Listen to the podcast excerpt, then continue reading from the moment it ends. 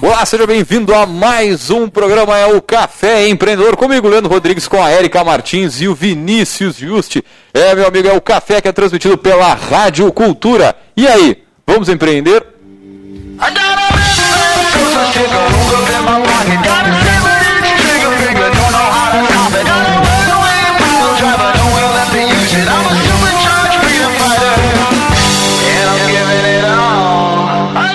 Café Empreendedor que tem a força e o patrocínio de Cicred Conecta, a vitrine virtual do Cicred para associados do Cicred. Baixe o aplicativo Cicred Conecta para vender, comprar e cooperar.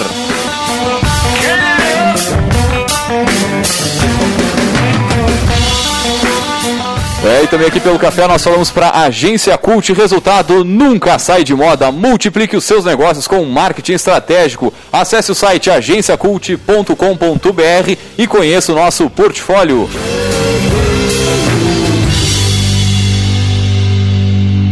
É, e também aqui pelo café nós falamos para VG Associados e Incompany Soluções Empresariais, que atua na administração de estágios, recrutamento, seleção e consultoria estratégica nas áreas de finanças, gestão de pessoas e processos.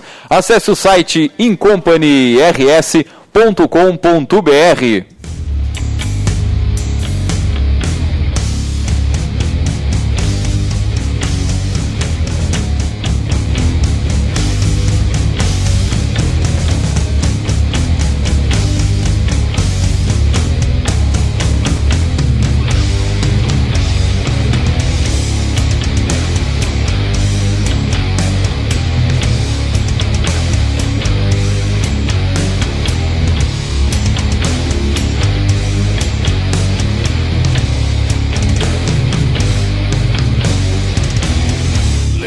Muito bem, começando mais um programa ao som da Bullseye, né? Um grande abraço para os guris aí que fazem parte comigo, junto da banda. Né? Quem quiser ouvir, acessa lá Bullseye no Spotify, no YouTube, por aí vai.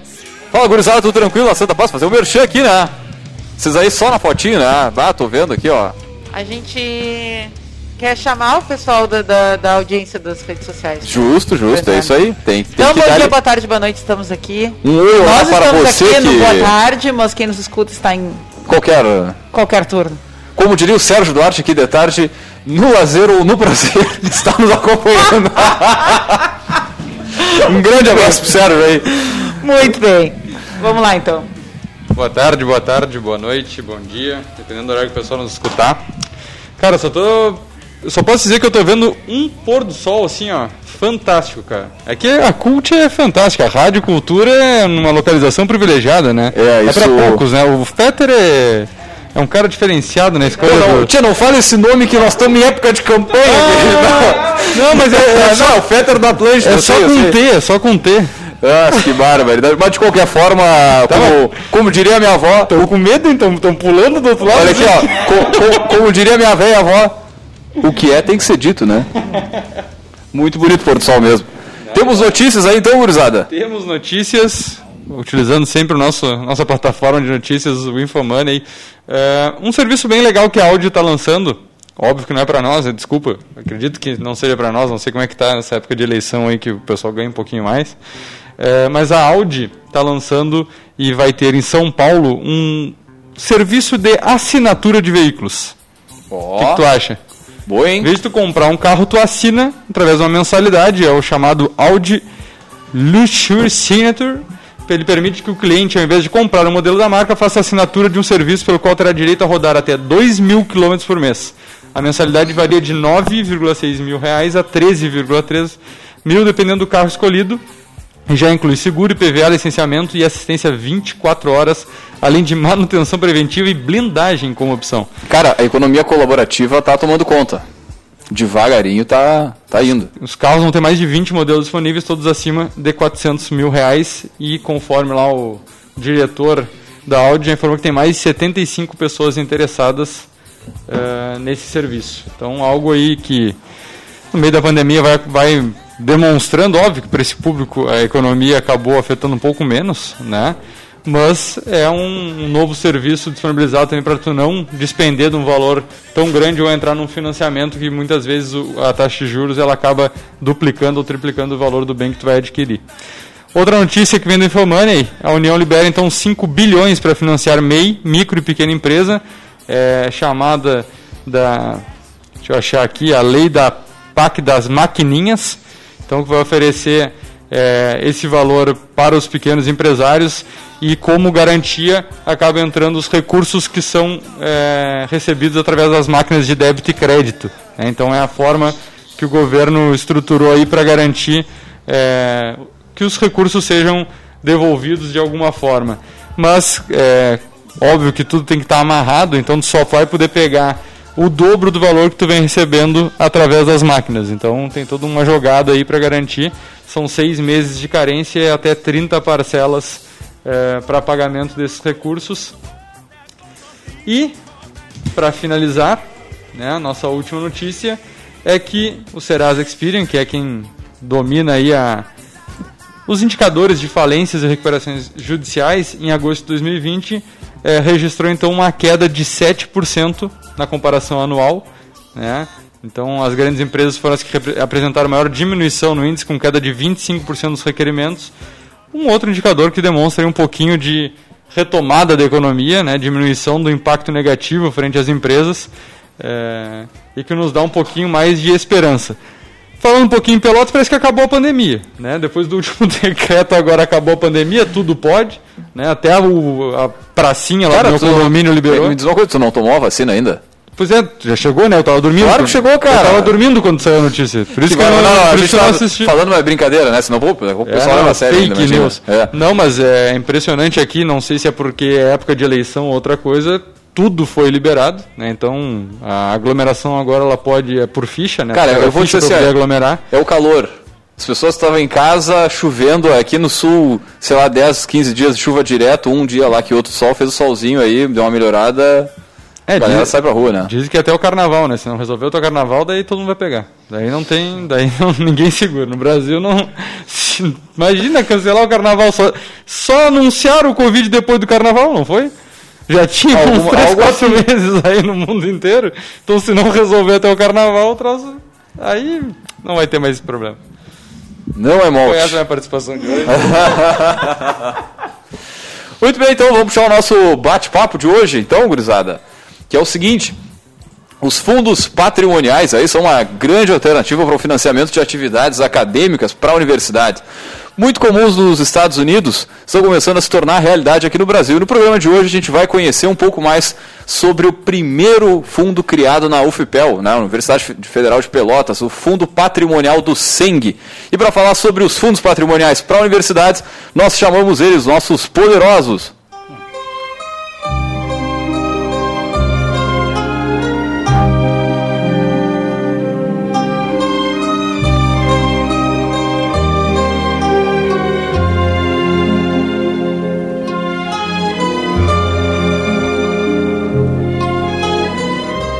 Muito bem, então para falar sobre os fundos patrimoniais aí para universidades, a gente chama os nossos poderosos, Yuri Crisel, ele que é diretor de investimentos, e o Davi Alves. Guri, sejam muito bem-vindos ao Café Empreendedor.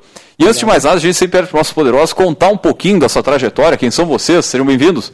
Eu vou, vou, iniciar me apresentando, porque após o David vai iniciar se apresentando e contar um pouco da história, até porque ele foi o precursor de todo esse, toda essa criação desse fundo. Né? Então, uh, me chamo Yuri Crisel, tenho 28 anos, Sou formado em engenharia de produção pela Universidade Federal de Pelotas. É, recebi o convite uh, durante essa criação do fundo por ser pra, para ser diretor de investimentos do fundo. Né? Então eu componho essa diretoria. Boa tarde, uh, boa tarde a todos. Uh, eu me chamo David, eu sou aluno da engenharia de petróleo. Atualmente eu estou no nono semestre. E como é que começou a história desse fundo, né? Como é que saiu? Como é que a gente encontrou essa ideia? Uh, foi num projeto que eu fazia com o professor, exatamente sobre empreendedorismo nas universidades. Eu estava tentando oh. entender qual era o impacto das universidades empreendedoras na região local, né, no, uhum. no, no mercado, no comércio. Então eu comecei a estudar e eu, per eu percebi uma coisa, que as universidades empreendedoras tinham dinheiro.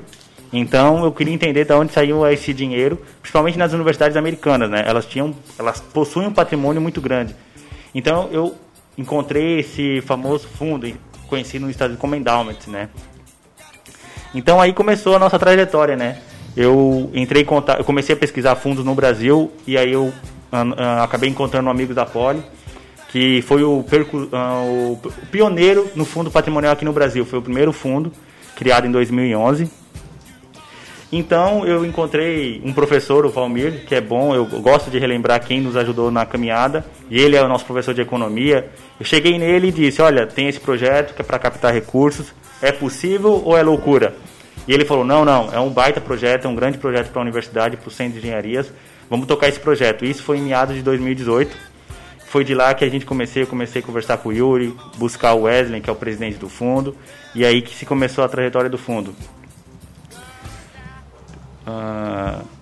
Não, já ia aproveitar e fazer o gancho e perguntar claro. qual foi o, o, primeiro contato que tu teve, da onde surgiu essa ideia, se tu já conhecia, tu, tu ficou sabendo em algum lugar e tu foi estudar mais em cima disso, porque é algo novo, agora logo depois a gente vai explicar o que, que é de fato, mas como é que surgiu essa, essa luzinha na, na cabeça de ir atrás dessa, desse... Não, exatamente, foi num projeto de pesquisa mesmo que eu fiz sobre as universidades empreendedoras. Uhum. Uh, eu descobri que as, as, universidades mais empreendedoras do mundo eram as americanas e, e, consequentemente, as empresas de tecnologia, empresas que cresciam mais no mercado, eram americanas.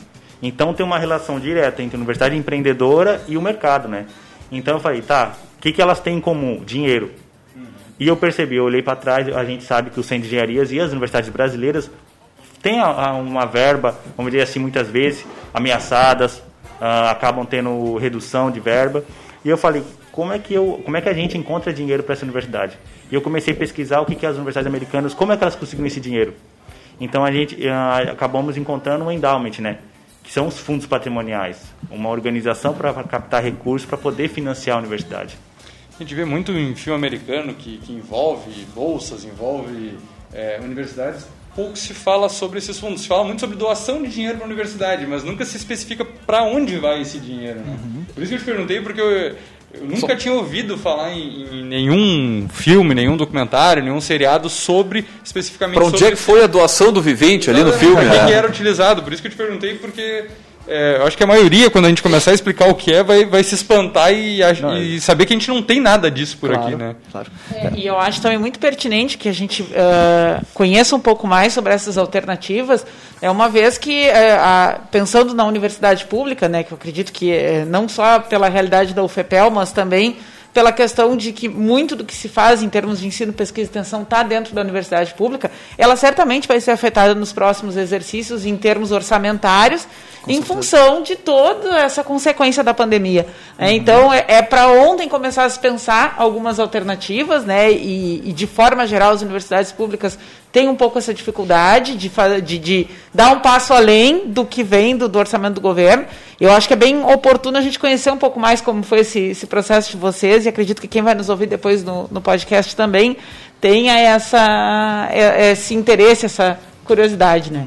Então, é importante ressaltar que, se, que o fundo patrimonial ele nada mais é do que uma, uma, uma, uma associação, uma, uma, fundação sem fins lucrativos, né, sem ideia de, de ter lucros é, para si próprio. Né. Ele é criado apenas para ser é, gerido para ter um conjunto de ativos, seja imóveis, seja uh, financeiro mesmo dinheiro. Né. Uh, no caso do fundo patrimonial do Senge, ele, ele, é, ele foi fundado para fazer a captação de recursos para financiar projetos de alunos do CENG, né, do, do, da Universidade Federal de Pelotas. Então, basicamente, uh, o fundo se sustenta dessa maneira: captação de recursos de pessoas físicas ou pessoas jurídicas, e a partir desses recursos, né, ele, uh, esse dinheiro é investido né, a partir de, de um estudo feito pela diretoria. Uh, e uma partezinha dessa, desse dinheiro que é investido, ele, ele é direcionado para financiar essas atividades, esses projetos que são que compõem o edital. E aí o Deide vai falar um pouquinho melhor sobre isso, né? como compor esse edital, né? como participar, como os projetos participam é, para ser ranqueados a ponto de serem contemplados com o dinheiro do fundo. Né? Uh, é, é, importante ressaltar que são dois pilares que a gente utiliza muito no fundo, que é a estabilidade e a autonomia. Primeiro, a autonomia, que ela nada mais é do que a redução dessa dependência financeira que os alunos têm uh, em, em conseguir se manter com capital que, o, que a universidade repassa. Né?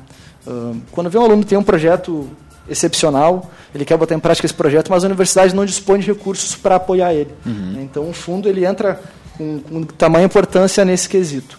Né? Autonomia também é importante ressaltar que o fundo ele é totalmente autônomo. Né? A única ligação que a gente tem com a Universidade Federal de Pelotas é no repasse de, de, desse capital a ser investido, ou seja, a decisão de, de para onde vai o dinheiro é, e quais projetos a gente vai ranquear e vai escolher é unicamente, basicamente, do fundo. Entra um entra o conselho conselho consultivo o conselho é, é, como é que é o nome do conselho conselho consultivo construtivo que é basicamente o conselho do centro de engenharias que é, que é o são os, os, professores né que eles acabam votando em quais são os, os projetos que a gente vai ranquear né? então de autonomia é isso são totalmente autônomos né Sim. E a outra que é a estabilidade, justamente isso. A gente nunca vai retirar todo o dinheiro do fundo, a gente só vai retirar o que rende dos uhum. investimentos que foram feitos. Para que esse fundo seja realmente feito como um legado e ficar a maior parte do tempo aí uh, mantido, né? sempre rendendo esse, esse investimento que a gente recebeu de pessoas físicas e pessoas jurídicas. Uh, eu acho assim, tem, tem vários pontos aí. Eu acho que vamos começar uh, falando sobre cada, uh, cada grupo que uhum. se envolve né, com a atuação do fundo. Acho que vamos começar pelo aluno, que é o principal beneficiado. Né? Então, quantos cursos de engenharia tem hoje vinculados ao CENG? São, São nove cursos de engenharia, mais o de processamento. Isso. Aí fica restrito ao aluno desses cursos Sim. poder ter acesso uh, ao financiamento ao pelo fundo. Exato. É que qual que é o problema dos fundos patrimoniais no Brasil nesse momento? São, no CEND são 1.800 alunos. Se fosse para nós, quanto, o, qual é o orçamento da UFPEL? É uhum. É 800 milhões. Esse é o orçamento total. Por exemplo, para que nós pudéssemos impactar todo o UFPEL, teríamos que ter pelo menos que, uns 5, 10 bilhões. Por exemplo, um endowment de Harvard tem 40 bilhões e repassa para a universidade 1,9 bilhão de dólares por ano. ano. Esse é o único problema dos fundos patrimoniais. Ele precisa ser muito grande para financiar muita gente. Uhum. Mas no Brasil, o que está acontecendo é a cultura de financiar centros. Por exemplo, o centro da Poli, lá na USP, centro de engenharia na UFPEL, centro da URGS de engenharias. Então, Sim, e nada impede que exista um movimento futuro de uma união desses fundos, claro, né? Conforme for se amadurecendo a, a iniciativa. Exatamente. Uhum. Uh, bom, então voltando à questão do aluno.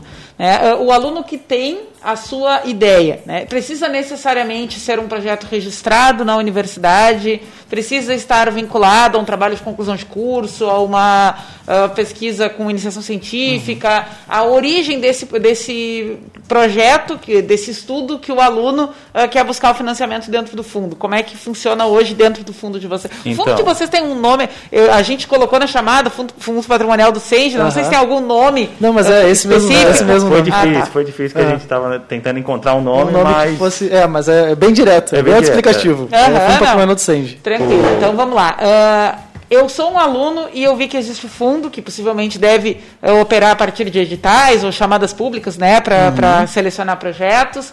E aí, como é que eu me encaixo? Como é que eu procuro o então. fundo sendo aluno? Qual é o critério de elegibilidade uh, enquanto proponente e uh, da ideia em si? Uhum. Teve uma conversa bem clara com o reitor. o reitor apoiou muito o nosso projeto. O que, que ele pediu? uma conversa sempre aberta com a UFPEL, né, quando for financiar esse tipo de projeto.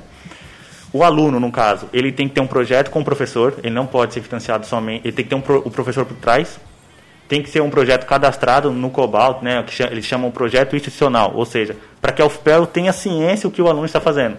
Basicamente, ele tendo essas duas coisas, que é um professor e o projeto cadastrado, pode ser financiado. É, é, não só a ciência, como também a questão de reservar a carga horária do professor para atuar com ele junto naquele certeza, projeto, né? Exatamente. Uh, o projeto relacionado, então, com a área de atuação do curso também, uhum. né? Porque isso eu acho sim, é interessante sim, deixar sim. claro, que daqui a pouco existe uma outra ideia paralela e, a, né, e o aluno pode querer trazer para dentro da universidade para ter acesso ao fundo. Não, tem, tem uh, vocês têm linhas prioritárias de, de, no caso, em termos de, de, de, conteúdo dos projetos, ah, uh, um edital específico para projetos na área tal, uh, alguma coisa assim? Pode, pode acabar tendo um edital específico para a área, mas o que acontece? O caminho é bem.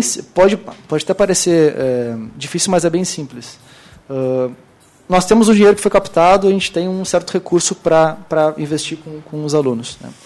É aberto um edital, é, é feita uma chamada no, nas redes sociais para que os alunos saibam que existe esse recurso a ser disponibilizado. E nada mais uh, vai acontecer após isso do que os alunos que têm interesse em participar vão se cadastrar uh, nesse edital. Né? É, posterior isso, a esse cadastro, a diretoria vai ranquear e vai fazer uma pré-seleção dos melhores projetos né, inscritos. E aí, após essa pré-seleção, a gente passa para o conselho a ser decidido realmente para onde vai ser destinado esse capital, né? Qual aluno vai ser ou quais alunos serão contemplados com esse com esse projeto? Uh, os critérios de avaliação têm a ver com o mérito do projeto, currículo do aluno, é. de forma geral, como é o acesso a, a bolsas e outros Sim. recursos de fomento. Na realidade, a gente, eu, eu sempre falo com o pessoal que na realidade não depende de nós, depende do dinheiro. Se eu tiver 10 mil para financiar, eu vou financiar aquilo que tem. Se eu uhum. tiver 500 mil, por exemplo, amigos da Poli, abre um edital de 600 mil isso é o que? Quatro vezes o que o Sende tem, que recebe da UFPEL.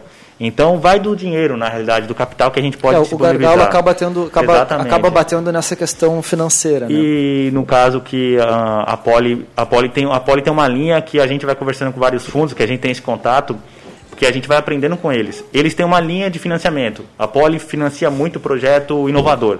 Ela gosta de a gente estava pensando já, ah, vamos focar um pouco na. A URGS financia bastante, está focando em bolsas de estudo. Uhum. Então a gente está conversando se a gente pode financiar a bolsa, a gente precisa de uma infraestrutura no SENS. Então a gente não quer uh, fechar muito, né? Eu acho que a gente tem que poder financiar um pouquinho de cada. E vai do dinheiro, acho que eu sempre falo isso.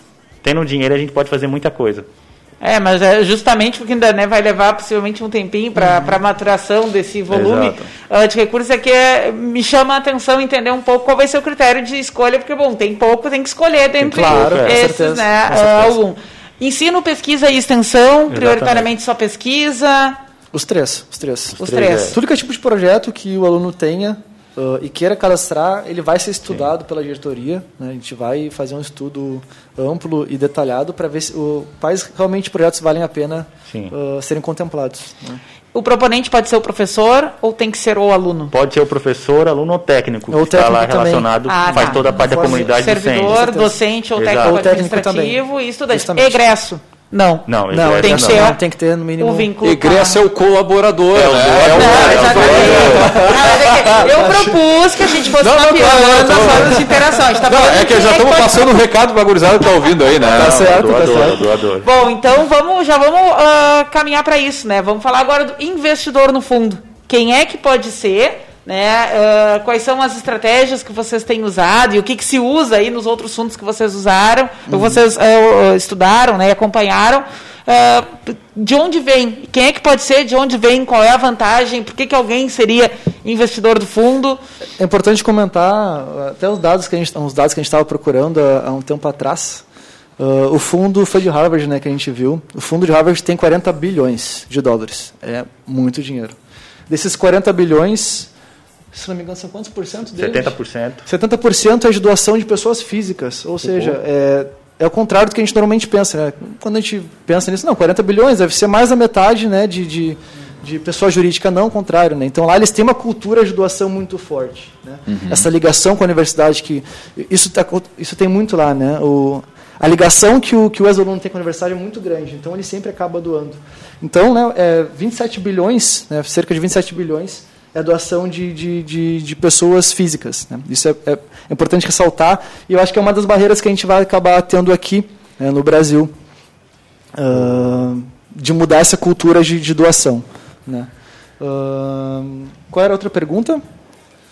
Tu tinha quem, Uh, quem pode ser, né? Porque a gente agora falou muito de egresso, porque o Leandro já tinha dado o cutuco ali, né? Eu acho que o egresso é um investidor natural, porque é muito mais fácil se for fazer um processo de captação, tu dizer, cara, lembra quando tu queria estudar tal coisa claro, e a universidade não tinha estrutura, uhum. ah, agora tu pode, né? Sim. Então, acho que o egresso já é um caminho natural. E até o um movimento contrário, né? De, de, o egresso também querer dar algum tipo de, de retribuição uhum. para a universidade, que eu acredito que é, é muito o mecanismo que funciona nesses fundos, né, da Ivy League, enfim, uhum. das, enfim. Mas uh, aí pensando um pouquinho então, que, que, outro tipo de investidor além do egresso, qualquer membro da sociedade civil pode, como é que funciona? Só, só, só uma coisa que eu gosto sempre de salientar, a gente tem que salientar isso. Uh, usar a palavra investidor. Porque é. investidor, quando você está investindo, você vai receber algo em troca. Financeiramente. Então, quando se fala em fundo patrimonial, é bom sempre lembrar doador. Eu estou doando, o que eu Uhum. vou receber é carinho do fundo patrimonial, um belo abraço e um obrigado. Uma Porque- plaquinha na, na, na parede da instituição e- daqui a uns anos, né? Exatamente. E vai ter um retorno para a sociedade, obviamente. Exatamente, Né? Um projeto isso, de um aluno, né? sociedade, mas não para a pessoa que doou. E aí, no caso dos doadores, né, pode ser pessoa física, pessoa física, órgão público, dinheiro lícito e também bens materiais. Se uma pessoa, Uhum. por exemplo, deixar um testamento, uma casa, um apartamento, o fundo pode pegar e converter isso em Pois eu, eu ia puxar essa, porque é comum aqui, pelo menos em Pelotas, o pessoal doar para a Santa Casa. E aí, se tu para para analisar, cara, são duas áreas extremamente importantes, educação e saúde, né? Exatamente. Que as famílias, sei lá, não tem ninguém vai deixar, claro. o pessoal morre e, e os bens Qualquer- passam para... Qualquer bem material pode, ter, pode ser deixado para o fundo patrimonial que vai converter isso, o carro, qualquer coisa. Sim, sim. Essas doações, elas eh, têm algum benefício fiscal para quem faz a, a doação? Como é que funciona? É, diferente do- dos norte-americanos, aqui para pessoas físicas ah, eu não reconheço muito bem a, a- lei, mas acredito que para pessoa física não tanto quanto o norte-americano, por isso que lá tem essa cultura de doação. Mas para pessoa jurídica sim, né? Tem a isenção conforme o imposto de renda ali, né? Ah, e é, essa é uma das barreiras que a gente vai enfrentar, né? Conforme Sim, eu, já, o- eu já havia dito. Por- no ano a gente estava eu e o Yuri estudando a gente estuda bastante sobre isso a cultura de doação é isso é importante não não é porque só ex-aluno pode doar todos vocês podem doar também eu gosto de salientar isso No- nos Estados Unidos doaram 427 bilhões de dólares o povo americano doou isso é muita coisa Pô, tá louco. no mesmo período de 2018, o Brasil doou 3,5 bilhões de reais. Lá em dólares. Para você ter, são quase 2 trilhões de reais. Então, uma das barreiras que nós temos aqui, que os fundos patrimoniais precisam se unir para cobrar lá do Congresso, é essa parte da isenção, fi- ah, incentivos fiscais. Incentivos fiscais. Para que as pessoas físicas possam doar e tenham um abatimento no imposto. Isso é extremamente importante. É, é, eu estava dando uma, uma fuçada aqui sobre a questão dos patrimônios e quando foi lançado a MP que, que autorizou, eles falam em alguma questão com a Lei Rouanet, né, que dava de repente através dos projetos culturais serem beneficiados. é, mas daí é aquela questão de estudar, mas deveria ser muito mais simples, né, para incentivar as pessoas a doarem. É, e também já fica um recado né, nessa época é, que a gente está vivendo agora de pré-eleição, tem tanta gente que, que doa para o partido político, pode doar também para os fundos das universidades, dividir, então quem sabe meio a meio é, esse recurso, porque ambos são para um futuro melhor, mas acredito que a universidade hoje nos mostra um pouquinho mais de credibilidade para esse futuro do que a gente vem enxergando pelo outro lado. Né? É, eu acho que a gente está chegando perto é. do, do, do primeiro bloco, aí, do fim do primeiro bloco. Já vamos fazer um break então, vamos ao rápido break e voltamos já já.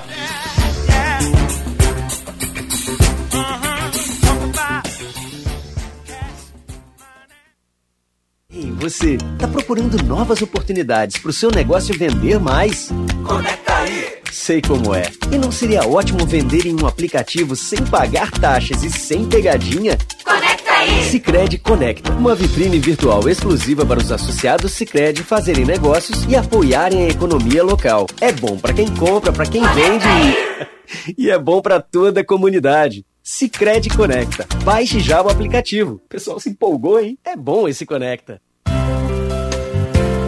Se você tiver entre 16 e 18 anos incompletos, a doação de sangue só poderá ser realizada mediante um consentimento dos pais ou responsáveis legais. Também não é indicada a doação caso você esteja gripado, resfriado, com febre ou com algum outro sintoma de virose. Basta esperar 7 dias após o desaparecimento total dos sintomas do seu corpo. Não é indicado doação no período gestacional, período pós-gravidez 90 dias para o parto normal e 180 dias para a cesariana e também na ingestão de bebidas alcoólicas nas últimas 12 horas que antecedem a doação. Tatuagens ou piercings nos últimos seis meses estão impedidos de doar, porém, piercing em cavidade oral ou genital impedem a doação. Com o apoio Rádio Cultura de Pelotas. Essa é a sua rádio. Cultura. De bom pra você. Consciência, bondados e união. Foi implantada a cor de cada região. Distanciamento controlado é o nome. Feito assim com a cabeça e o coração. E apesar de tudo que já fizemos, de façanhas até aqui enfileiradas. Não podemos afrouxar ou baixar guarda, porque vidas precisam ser cuidadas. Não podemos entregar o corona de jeito nenhum. Amiga e companheira, bota a máscara, segue o protocolo. Cuida a gente da região do estado inteiro. Acesse distanciamentocontrolado.rs.gov.br e siga os protocolos da sua região. Governo do Rio Grande do Sul. Novas façanhas. Ei, você, que vontade de dar uma renovada no look, né? Conecta aí! E que tal vender essas peças que você não precisa mais e fazer uma graninha? Conecta aí! Sicredi Conecta, uma vitrine virtual exclusiva para os associados do Sicredi fazerem negócios. É bom para quem compra, para quem vende e para toda a comunidade. Então, Conecta aí! Olha, achei uma promoção. Vou aproveitar aqui no salão já. Sicredi Conecta. Baixe já o aplicativo.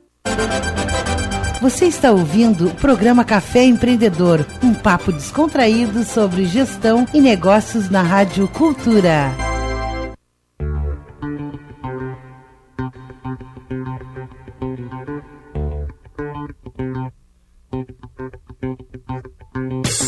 Muito bem, vocês estão ouvindo mais um programa, é o Café Empreendedor, café que tem a força e o patrocínio de Cicred Conecta, a vitrine virtual do Cicred para associados do Cicred. Baixe o aplicativo Cicred Conecta para vender, comprar e cooperar. Aqui pelo café também a gente fala em nome de Agência Cult, resultado nunca sai de moda. Multiplique seus negócios com marketing estratégico e também falamos para VG Associados e Incompany Soluções Empresariais. E antes de voltar com o nosso bate-papo aí, vamos diretaço ao Gotas de Inspiração.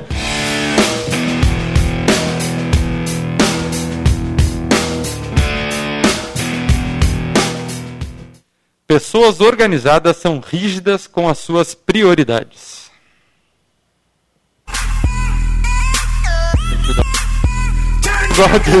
Errei o botão aqui, Thaís, Ao vivo é isso aí, pra quem tá ouvindo o podcast, é ao vivo, gurizada. Thaís Godinho com curadoria de quem? É, é isso aí. Quem? Dona Martins. Martins Érica. Isso aqui é uma qualidade absurda. Óbvio que o pessoal que está acompanhando nosso programa sabe que essa frase é, vai ser exemplificada depois no nosso estante do empreendedor. né? Que depois a gente vai contar de qual livro saiu isso, mas nada mais do que a velha e boa organização. Né? Botar Amém. lá o seu planner, seu trelo em dia. Planejamento é de Deus, eu diria. É? Pausa, Pausa dramática, é, não sei. Depois que ele evocou o homem, eu vou ficar quieto. vai. E o quê? Chamou o homem, rapaz. Evocou? Ah, tá, tá. Muito bem, então. Puxa, puxa, puxa. Muito Recém bem. segunda. Oi? Recém segunda-feira o negócio Nem tá assim. bebemos ainda. Fa falei no microfone aí, gurizada. Ah, então, Agora. vou- a gente encerrou o bloco passado falando sobre a questão de quem é que pode buscar recurso, falamos sobre quem pode buscar o recurso junto ao fundo e quem pode investir no fundo, né? Lembrando ah, que investir aqui num, num- sentido de não com contrapartida financeira, né? Bem dentro da particularidade do Doar. contexto do fundo. Ah, acho importante também a gente falar um pouco sobre o papel da universidade nesse processo. Ah, pelo seguinte, né, eu acho que um dos desafios ah, culturais que, que os fundos no Brasil devem ter, principalmente se tratando. ah, acho que tanto faz, eu ia dizer principalmente se tratando de universidade pública, mas não, porque eu acho que as pessoas também acham que a universidade privada tem seu próprio recurso. É a dificuldade de identificar que quanto mais recurso tiver, mais a universidade pode fazer. É, eu acho que se a gente perguntar ao cidadão médio, eh, vai pensar, bom, mas já existe dinheiro dos impostos que vai para a Universidade Federal, por que complementar isso? Né? Ou então, por outro lado, ah, o cara paga mensalidade para estudar lá, a universidade tem um caixa, se for na, na privada, né? Para que precisa de mais do que isso? É, eu acho que é um desafio né, eh, explicar um pouco o papel da ciência, explicar um pouco ah, como é que se faz ciência e por que, que é oportuno sempre existir né, um fluxo aberto de, de, de recebimento para financiar as atividades da universidade. Então, acho também ah, falar um pouquinho o papel da, da, da universidade, seja ela pública, seja ela privada, embora né, a gente esteja trazendo aqui o case de um fundo vinculado a uma universidade pública, acho que é importante a gente falar um pouco sobre isso. Né? E a universidade, ela tem acesso a esse dinheiro, ela não tem qual é a contrapartida dela, o que, que ela precisa, ela tem cadeiras de representatividade dentro da gestão do fundo. Essa questão acho importante também uh, tornar mais claro para quem nos escuta. Uh, no caso, como eu sou diretor de relacionamento com o SEND, né? então minha obrigação é estar lá dentro, sempre conversando com o FPEL. sobre a participação da universidade, você havia citado sobre a Lei 13.800. Essa lei é exatamente uh, direta para as universidades. Olha, vocês podem criar fundos patrimoniais. A universidade, se ela quiser, ela pode criar. Por exemplo, Mas para a universidade pública. Isso. Isso. Ah, tá. Isso. Essa lei foi criada exatamente em 2019 para as universidades públicas. Só que geralmente esse tipo de projeto parte de ex-alunos, né? Porque os ex-alunos querem fazer, querem ajudar a universidade. E no caso da a importância de uma universidade, é só lembrar do coronavírus, como que as universidades, a pesquisa está ajudando para combater essa pandemia. Então, a necessidade de financiamento sempre vai ter e sempre vai ser e sempre aumenta todos os anos. Para fazer uma pesquisa de qualidade é necessário ter o financiamento. E outra coisa que eu gosto de deixar bem claro que isso eu recebi de um ex-aluno que eu fiquei meio, meio assustado, né, se as pessoas poderiam pensar isso, que o fundo patrimonial veio para substituir o orçamento do SENG, pelo contrário. As pessoas pensam que os fundos patrimoniais vai tornar as universidades públicas privadas. De forma nenhuma a gente está aqui para complementar uma renda que já que, que pode ser considerada alta, né, a termos a termo de projetos no Brasil, mas que é necessário aumentar ainda mais. Então, uh, e a conversa com a UFPEL, né, eu sempre agradeço o Pedalau, o reitor, que foi uma, uma foi, ele sempre recebeu a gente de portas abertas, então foi uma conversa bem agradável com, com a UFPEL. E ele entendeu o que é o projeto, e havia perguntado se a UFPEL tem essa, se a UFPEL pode mexer nesse dinheiro, quem é que tem controle sobre esse capital. O Yuri já havia falado, autonomia é total do fundo patrimonial. Nós somos uma empresa de direito privado, tá? Todo o capital é gerido e administrado pelo, pelos diretores. E, e a nossa missão exclusiva é financiar o centro de engenharias. Então, por exemplo, se caso a UFPEL quisesse pedir um dinheiro, a gente não pode liberar. A gente tem, fala, não, a gente não vai liberar, não vai liberar, acabou. Então, isso é importante, a autonomia total do fundo. Uhum. Isso é interessante que os fundos patrimoniais estão usando bastante, né? E tem algumas uh, diretrizes para fazer os investimentos? Como é que tem, uh, tem alguma, algum passo a passo, alguma cartilha, algo nesse sentido? Até a, a lei ela prevê algo nesse sentido que a, que a organização tem que ter? O, o, embasamento, um dos embasamentos gerais é que o fundo patrimonial seja um legado, né? que ele seja perene. Para manter essa perenidade, manter essa constância, é, grande parte do, dos investimentos feitos, pelo menos no início do fundo, quando, quando o fundo não tem um patrimônio milionário, como uhum. é, por uhum. exemplo, o Amigos da Poli, que é a nossa referência aqui no Brasil, é, são investidos em ativos de renda fixa, que compõem uma segurança e uma estabilidade para essa carteira de investimentos. Né? Títulos públicos, uhum. né? CDBs, LCs, CAs, e assim vai. Né? Todos esses ativos de renda fixa. Uh, o que acontece? O que torna esse fundo perene? Como a gente faz... Um, como a gente utiliza os recursos? A gente só utiliza 90% do que rende uh, desses investimentos. Esses outros 10% a gente vai manter no fundo para que ele cresça uh, constantemente né, e infinitamente, né, de forma que venha a se tornar um legado. Então, querendo ou não, mesmo a gente utilizando os 90%, 90 do, que, do que rentabiliza ao ano, vai ter esse 10% que vai continuar calçando cada vez mais o fundo e ele continue a se alavancar pelo, pelo restante dos anos. Uh, após uma certa após um certo patrimônio que o fundo possa vir a ter, né? por exemplo, vamos supor que o nosso fundo venha, uh, né, que assim seja, mas que a gente consiga um milhão em cinco anos? Dando um pequeno exemplo. Com um milhão fica mais fácil a gente começar a diversificar melhor a nossa carteira, de forma que a gente consiga começar a botar um pezinho na renda variável e consiga ter um retorno um pouquinho melhor né, no médio longo prazo. E é isso que acontece em grandes fundos que, que têm patrimônio milionário. Eles têm grande parte do, do seu dinheiro investindo em renda fixa para compor essa segurança, segurança do fundo, segurança das pessoas que doam esse dinheiro, né, de forma que esse dinheiro não venha a ser perdido, né, por causa de uma rentabilidade negativa, por exemplo. Uh, então eles conseguem botar esse pezinho na renda variável, né, para dar uma alavancada na rentabilidade e manter ainda assim o fundo é, com, os ativos, com grande parte do, do, do, seu investimento em renda fixa, em segurança.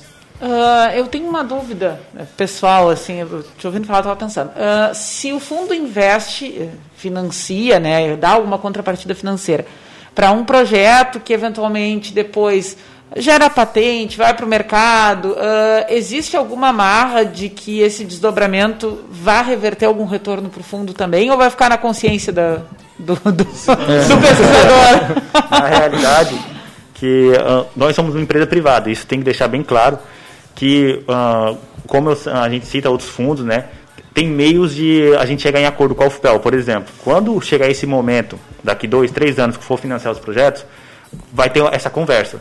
Se o fundo patrimonial vai ter direito ou não à patente.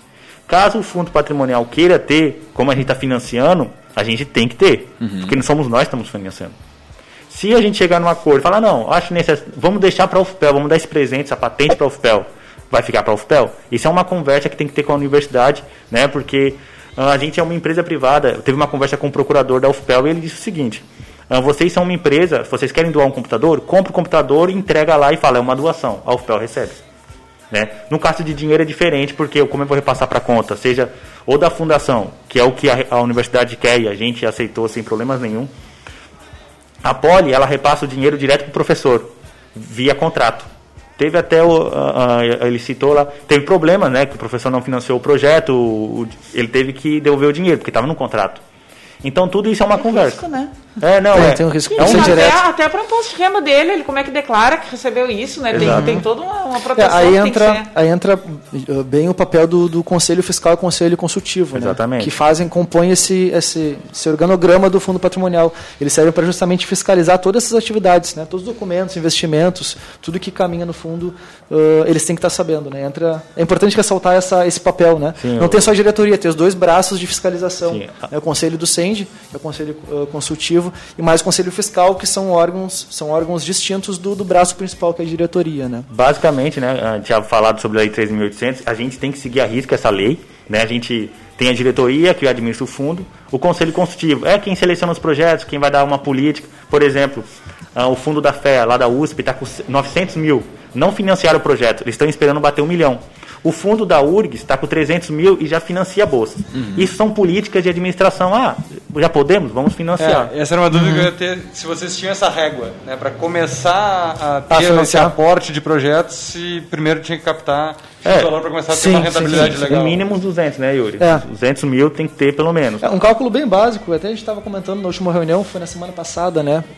Vamos supor que o fundo tenha 100 mil reais hoje, né? Vem um doador aí de, um, de uma empresa aqui do- da região queira doar 100 mil reais.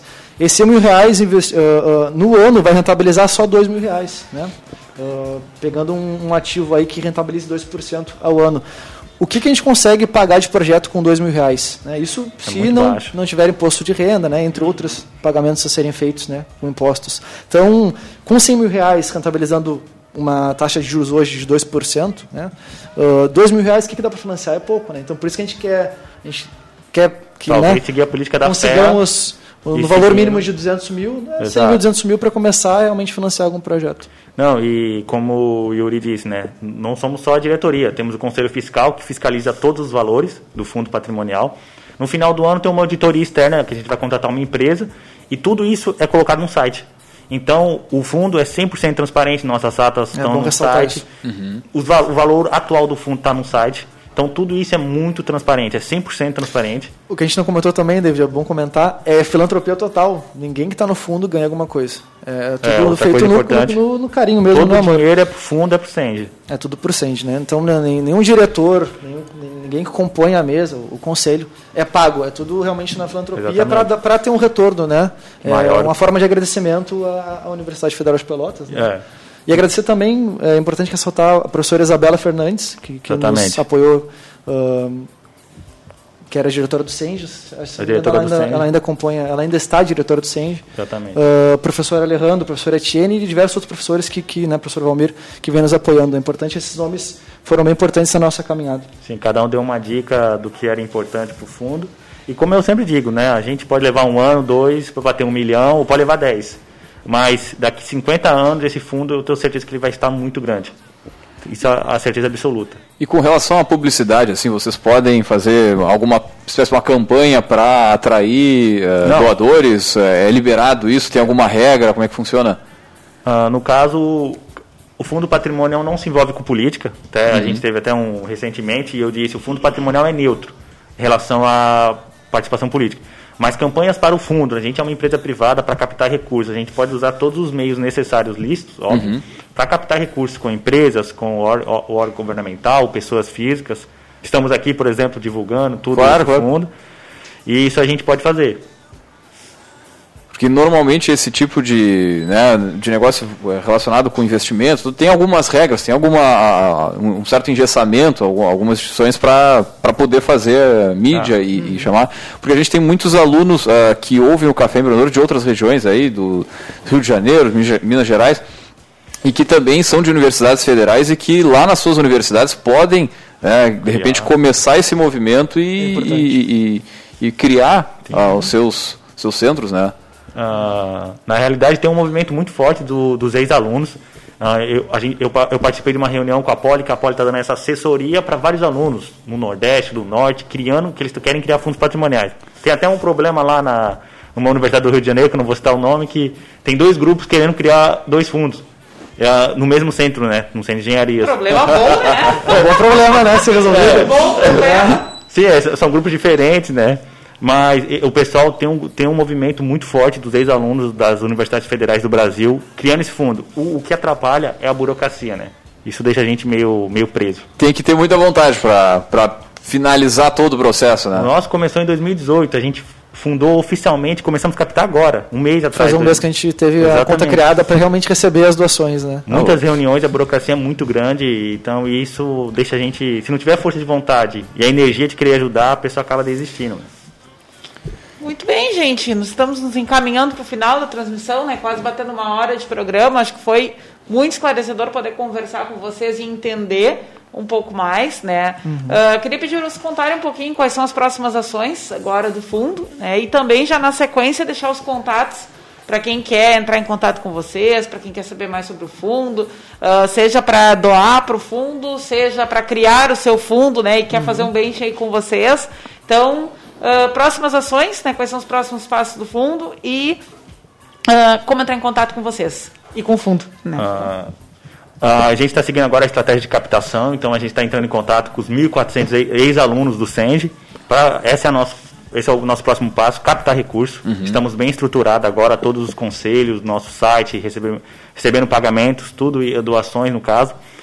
E ah, a gente tem a perspectiva, acho que daqui a um ano, é que a pandemia atrasou, mas daqui um ano fazer o lançamento do fundo, que gostaríamos de trazer algumas pessoas, né, figuras públicas. E as pessoas que queiram entrar em contato com a gente, né, pode pesquisar o Fundo Patrimonial no Centro, tem no Instagram, Facebook, LinkedIn. E se quiser entrar, mandar um e-mail, é só mandar contato arroba fundopatrimonialdocende.com, que a gente responde pront- prontamente qualquer dúvida. E o mais importante é faça uma doação que não existe doação pequena, apenas doação. Muito bem. Muito bem. ah, O- a rede pra- social de vocês? doar é só ah, depósito? Ah, pode ser por Pode depósito, ser, é, depósito. ou, ou por tra- ah, doação online, né? Só acessar o site lá, tem o PayPal, tem todas as doações para fazer tudo. O site é www.fundopatrimonialdocende.com. Ali tem um botãozinho, Muito é só de entrar simples. já tem um botãozinho doar. É bem simples, É bem- transferência, né? Via TED, via TOC, a gente aceita, vai direto para a conta do fundo, Exatamente. para compor, co- cada vez, quanto mais melhor, né? Show de bola, show de bola. Muito bem. Vamos para a estante, então? Vamos para o restante. Tem livro? Tem, tem livro. Bom, pessoal, o nosso livro de hoje é o. ah, Leandro, coloca aí na câmera para nós. É o Vida Organizada, da Thaís Godinho. tá? Ele é um livro sobre definição de prioridades. É, num primeiro momento, eu até fiquei na dúvida se conversava ou não né, com, o- com a nossa estante aqui, porque ele é amplo, ele vai falar de várias coisas né, do, do teu dia a dia. Mas se a gente pensar que empreendedores e gestores precisam, de fato, escolher prioridades, eh, esse livro ajuda muito, contribui muito nesse sentido. Né? A nossa frase eh, de hoje do Gotas, ela é desse livro, né? E ela é até bem, eh, eu acho um pouco forte, né?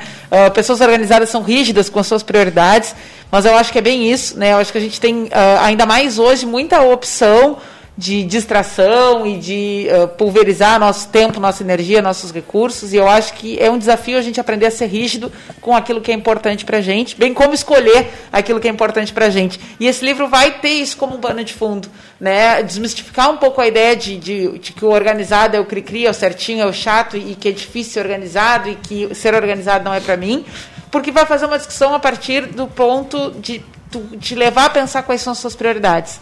Né? Então a Thais Godinho ó, tem um blog chamado Vida Organizada há bastante, tem mais de 10 anos, ela é uma, uma referência nacional na área. né? E também, para quem se interessa por ela, pelas obras dela, ah, o meu Instagram literário fez uma live recentemente né, sobre leituras de organização pessoal. Trabalhamos esse título, Vida Organizada e o Trabalho Organizado, com a Lúcia Maciel, que também já esteve aqui no café. Está lá no IGTV do arroba Leituras de também convido a todos para seguir, para ter mais dicas de livros. Né? É. E o próximo livro? Qual a tua pergunta? Ah, sim, a gente abriu uma caixa de perguntas antes nos stories, o Vinícius mandou e... é, não, não foram identificadas. Muito, bem, baita dica de Sua livro. próxima leitura só, extremamente estar no- importante neste momento que a gente vive aí, né? Então, fica, hashtag fica a dica. E sai da rede social e vai ler um livro, pelo amor de Deus. Leandro Knepper, a tua vida tá organizada? Sempre. Organizadíssima. De, de bate pronto, tu viu? Nem pensou, Mas, nem pensou. mas credo, rapaz. Já começa aqui, ó, seis da manhã já ligando os neurônio 1 e o 2. Tico e Teco já começam a não, não, conversar. Seis da manhã, é uma coisa de louco. Não, na academia um pouquinho depois, mas dá, é, senão não.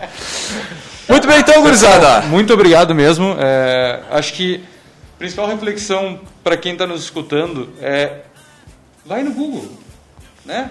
Vai conhecer mais sobre isso, vai conhecer mais sobre vários fundos que existem, se for aqui da região e se for é, ligado de alguma forma federal ou aos centros de engenharias, procura lá no, no site do, do pessoal que tem lá as informações, todas essas dúvidas, todas as informações estão contidas lá. Se puder, doe. Né? Com certeza. Mas também é, procurem quem nos escuta de- dos outros locais, também das suas universidades. Né? Existem vários projetos que iniciaram também agora. é, e acho que é, é plantar a sementinha na cabeça de cada um, porque, como vocês comentaram, não é para amanhã. Né? Todo esse movimento não é para amanhã. É, e também a, a, provo- a provocação que tu fez da pandemia, vão acontecer mais outras pandemias no futuro, a gente vai precisar de mais é, fundos e recursos para que trabalhem a ciência de forma mais é, bem utilizada, né? Então acho que foi, é, legal o programa para isso, para a gente também é, comunicar e, e ensinar o pessoal que existem outras formas é, de desenvolvimento e de, de ciência, né? Que a gente pode estar contribuindo às vezes com um pequeno gesto. Não, e nesse momento aí que muitos alunos da- das universidades federais estão em casa neste momento, cara, quem sabe não pode ser uma contribuição do- desse tamanho que pode dar para a tua instituição aí, seja no Rio de Janeiro, no Acre, no Amazonas, enfim. E, cara, pode ser o cara que vai incendiar, que vai né, riscar o fósforo ali pro troço. Pessoal Bom, não, não ficou boa essa. Nesse momento não ficou boa. Mas e vocês entenderam o que dizer. Ficou horrível o pessoal do Pantanal isso. Vai, É, mas, é, o- mas é que é legal, o pessoal provoca lá no site de vocês a questão dos 5% do salário. Né? Sim, é muito Pô, pouco. O pessoal que se formou, principalmente nas engenharias, né? a gente sempre fala de o que, que a gente pode deixar para a Universidade Federal tudo aquilo que a gente aprendeu. Né? E às vezes, cara, é, é uma doaçãozinha Não, de, e- sei lá, vocês botam ali 100 reais por ano, fica o nome nos relatórios e tal. Cara, se tu tem, se tem essa vaidade, beleza, vai lá e faz, mas pode fazer anônimo, não tem problema. Com né? certeza. Mas é, é pouco o que tu está retribuindo de Perto tudo do que, que tu- te- recebeu da, da Gratuito, universidade, né? Com certeza. Quanto, quanto custaria esse curso que tu cursou aí? um aluno, né? 187 mil reais. E a- Na privada? Não, na pública. Isso é o que a MEC gasta, com- gastou comigo, gastou com o Yuri. Ah, 187 mil reais. Ó, você que é aluno eu paguei está ouvindo, curso, oficialmente, eu paguei durante todo o curso menos de um real. E, e se eu fosse investir isso numa privada, quanto eu gastaria também, né? Exatamente. Essa Com conta, certeza. né? Exatamente. Aí, ó. O silêncio, o silêncio diz tudo, cara. Fica a dica. Muito bem, então, gurizada. Vamos fechando por aqui, agradecer a presença dos guris aí em trazer essa, essa novidade, novidade né? É, enfim, mas essa que é novidade aqui para nós, na nossa região, com Sim, certeza. sim, sim. Compartilhar o conhecimento com a gente e também fica os- já ficaram os contatos aí dos guris para quem quiser na sua região. Precisa trocar uma ideia, saber por onde começar, enfim, tá aí os contatos da, da galera. Também agradecer o pessoal que nos acompanhou aqui durante a live e também, é claro, aqui lembrando que no café a gente sempre fala em nome de Cicred, no caso, Cicred Conecta. Você tem que conhecer essa nova plataforma aí do Cicred, aplicativo todo funcional, barbada, é só baixar. Você pode comprar, vender, enfim, a vitrine virtual do Cicred para quem quer vender, comprar ou negociar. Baixa o aplicativo aí e conecta aí. Cicred Conecta para vender, comprar e cooperar. E aqui pelo café nós também falamos para Agência Cult, resultado nunca sai de moda, e também para VG Associados e Incompany Soluções Empresariais. Nós vamos ficando por aqui, deixar um grande abraço e esse áudio você encontra aí logo mais no Spotify, no Deezer, no Castbox, no seu aplicativo de preferência. Tá, tá com o microfone desligado, criatura? Liga o microfone aí. No Face talvez não, mas nas outras Não, no plataformas. Face tá, no Face tá agora que o que? Agora a trilha não foi cortada, pra tá Sony, ok? Um abraço pra Sony, vai ficar muito pobre sem esses 32 segundos da nossa. Não, olha, tchê. Não, a gente. Não, na- aqui na. Pro pessoal que ouve aí e gosta de fazer aquela né, rica crítica, que a gente já paga do tal decade aqui, né, cara? Então. já paga o. Ah, é verdade, né? Então, assim, ó, a gente já cobrado, agora tem que pagar de novo, é uma barbaridade isso. Mas enfim, fechamos por aqui, deixar um grande abraço até a semana que vem.